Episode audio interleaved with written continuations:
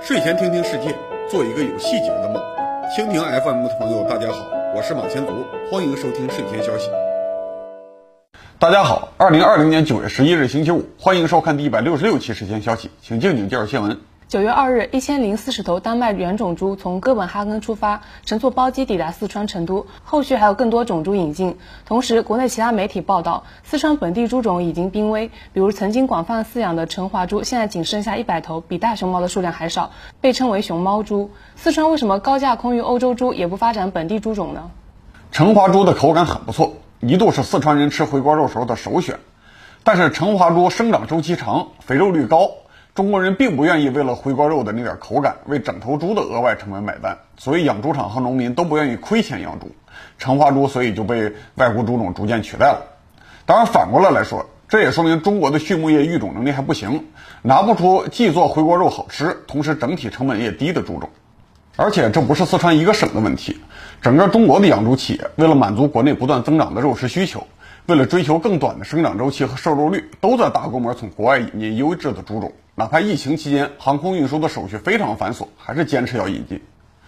五月份国际疫情正在爆发期，贵州省就一次性从丹麦引进了两千两百五十头种猪。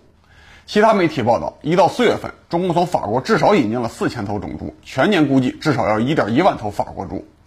根据数据，从两千年到二零一八年，中国进口的外国种猪需求基本上是逐年上涨。二零一八年，法国一家就占据了其中的百分之三十五。那这些外国猪比中国本土猪的优势具体体现在哪些地方呢？国内引进的种猪基本属于大白、长白、多洛克三种，它们共同的特点就是生长周期快、繁育能力强、瘦肉率高，符合中国人现在的主要口味，也能降低大规模生产猪肉的成本。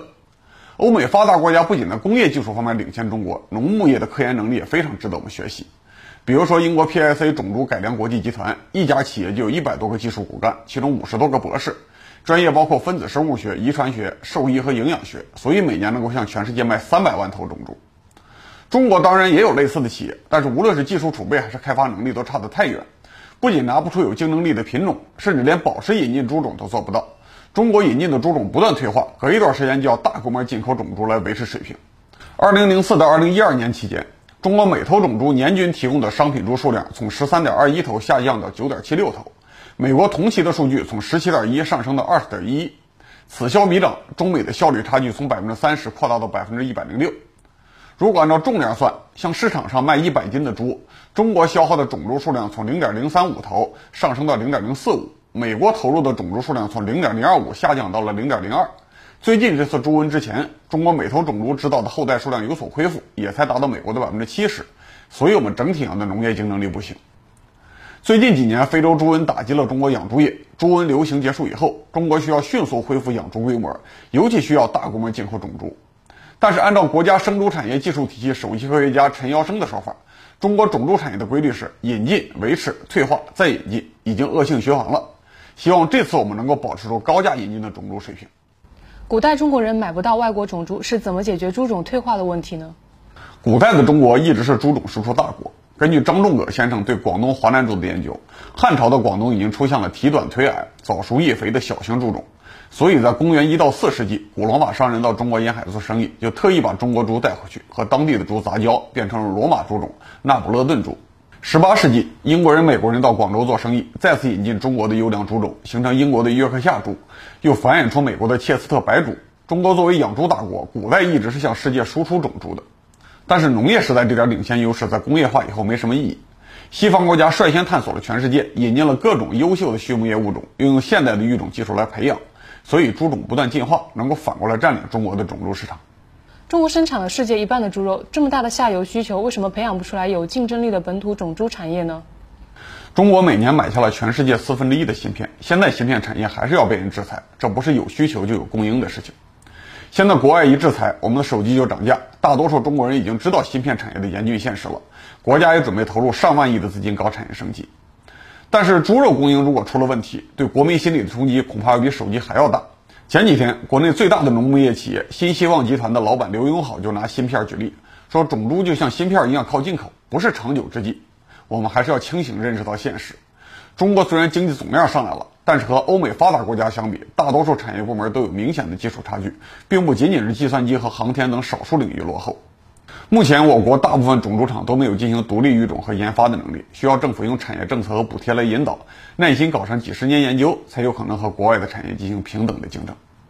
九月九日，民政部、全国妇联联合发出一份文件，关于加强新时代婚姻家庭辅导教育工作的指导意见。意见提出，以传承中华优秀婚姻家庭文化为重点，注重家庭家教家风建设，推广体现优秀中华文化的传统婚礼，努力从源头上减少婚姻家庭纠纷的产生。杜工，你怎么看待这份意见？传承中国传统婚姻家庭文化和减少现代家庭的内部纠纷，这两件事从根本上是矛盾的。中国传统婚姻是家族之间的契约关系，不重视小家庭的经济利益，也不重视两个人的私人关系，和新中国婚姻法支持的新型婚姻完全是两回事儿。传统文化支持父母长辈决定婚姻，认为家族可以决定小家庭的财产继承，允许男性对女性拥有绝对的支配权。这些问题都是当代青年最恐惧的东西。所以，越是强调婚姻对传统文化的继承，现在的婚姻问题就越大，中国年轻人越是不敢结婚。当然，这个指导意见的原文也说了，要继承中华优秀婚姻家庭文化，而不是继承全部的婚姻家庭文化。但是，没有定义的概念一文不值。如果要求中国人只继承优秀传统，就要说清楚哪些传统是垃圾。现在这个指导意见泛泛的说继承优秀文化，指导性非常差。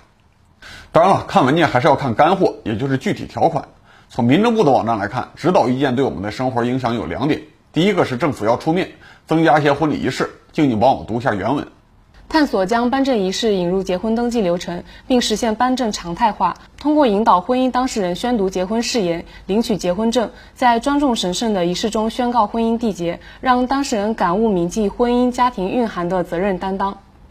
从新华网的报道来看，结婚仪式还有其他创新。静静也读一下。建议有条件的地方可以设立室外颁证场所，建立地方领导、社会名人颁证制度，积极推广人性化的颁证服务，设计文化内涵丰富的颁证词，鼓励当事人邀请亲朋好友共同见证。我理解民政部这份文件的意图，要增加婚礼的神圣性、权威性，让人离婚的时候三思而后行。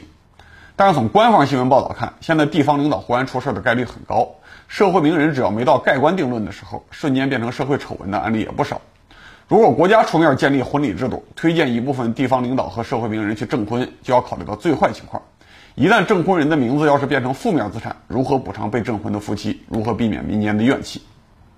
就算没有名誉上的风险问题，我也不认为婚姻的神圣性能够提高婚姻的稳定性，或者说这种稳定性不是现代人需要的东西。过去很多女性在家庭出现危机的时候，会强调自己是明媒正娶。是男方主动用轿子抬进来的，这就是用婚礼的神圣性来维护婚姻，绝对符合民政部的文件精神。但是我相信百分之九十九的现代青年都知道，这句话说出来的时候，维护不维护婚姻已经没什么意思了。全国妇联企图用传统的婚礼神圣性来维护婚姻，非常不符合现代社会的女性文化。另外，这份指导意见还有一个实质性动作，就是结婚离婚的社会干预。但是，就像之前单方面搞离婚冷静期，不设结婚冷静期一样。这个文件给结婚离婚提供的社会干预是不平衡的。对于结婚，这份文件说的很简单：开展婚前辅导，开发婚前辅导课程，帮助当事人做好进入婚姻状态的准备。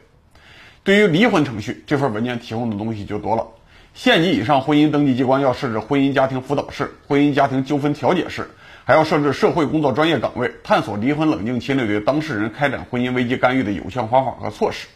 宪法强调婚姻自由，意思是结婚和离婚都自由。如果国家真的要保护这份自由，需要在两方面都设置平等的程序。那么有离婚冷静期，也应该有一个月内随便反悔的结婚冷静期。国家又在离婚冷静期内干预婚姻，由政府出钱雇心理专家辅导。我看结婚冷静期也需要专家严肃提醒双方，是否已经准备好了进入婚姻，是否已经准备好了在经济上和对方完全绑定，这才是婚前辅导的理想状态。如果因此劝退了一批要结婚的夫妻，对国家、对个人、对下一代人都是好事儿。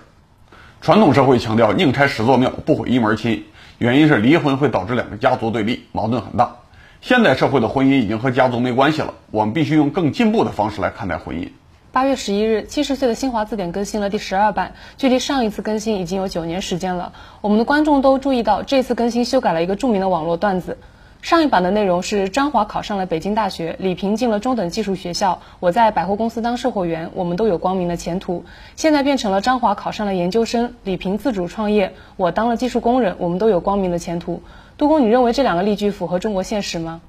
前一个例句是一九九零年出现的，对应七十到八十年代的中国现实；后一个例句是二零二零年确定的，对应二零一零年以来的中国。考虑到时代特色，我认为两个例句都比较准确。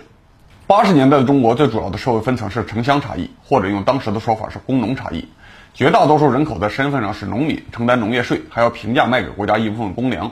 少数人的身份上是体制内的工人、干部和知识分子，可以享受国家低价分配的粮票。考虑到体制内人口享受的粮食补贴和住房医疗福利，两种身份之间有差不多五倍的收入差距，而且很难跨越。但是在阶层内部，区别就相对少得多。大多数处级单位，行政领导和总工程师合法收入也就是基层工人的两三倍。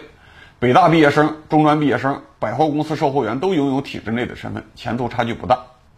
而且从实际发展来看，北大学生对应单位的高级技术岗位，中专毕业生对应行政管理岗位，百货公司售货员虽然是基层职务，但是掌握紧俏商品的供应信息，工资的实际购买力比其他人更强，也算体制内令人羡慕的岗位。一九九零年的字典说。这三种身份都有光明的前途，属于对社会现象的客观总结，问题不大。二零一五年的中国最主要的社会分层依据是资本，而且资本的运行规律已经很稳定了。冒同样的风险，小资本的收益率远远不如大资本，靠创业改变命运的概率已经很低了。普通硕士生、自主创业的小业主、技术工人都不太可能跨到上一个阶层。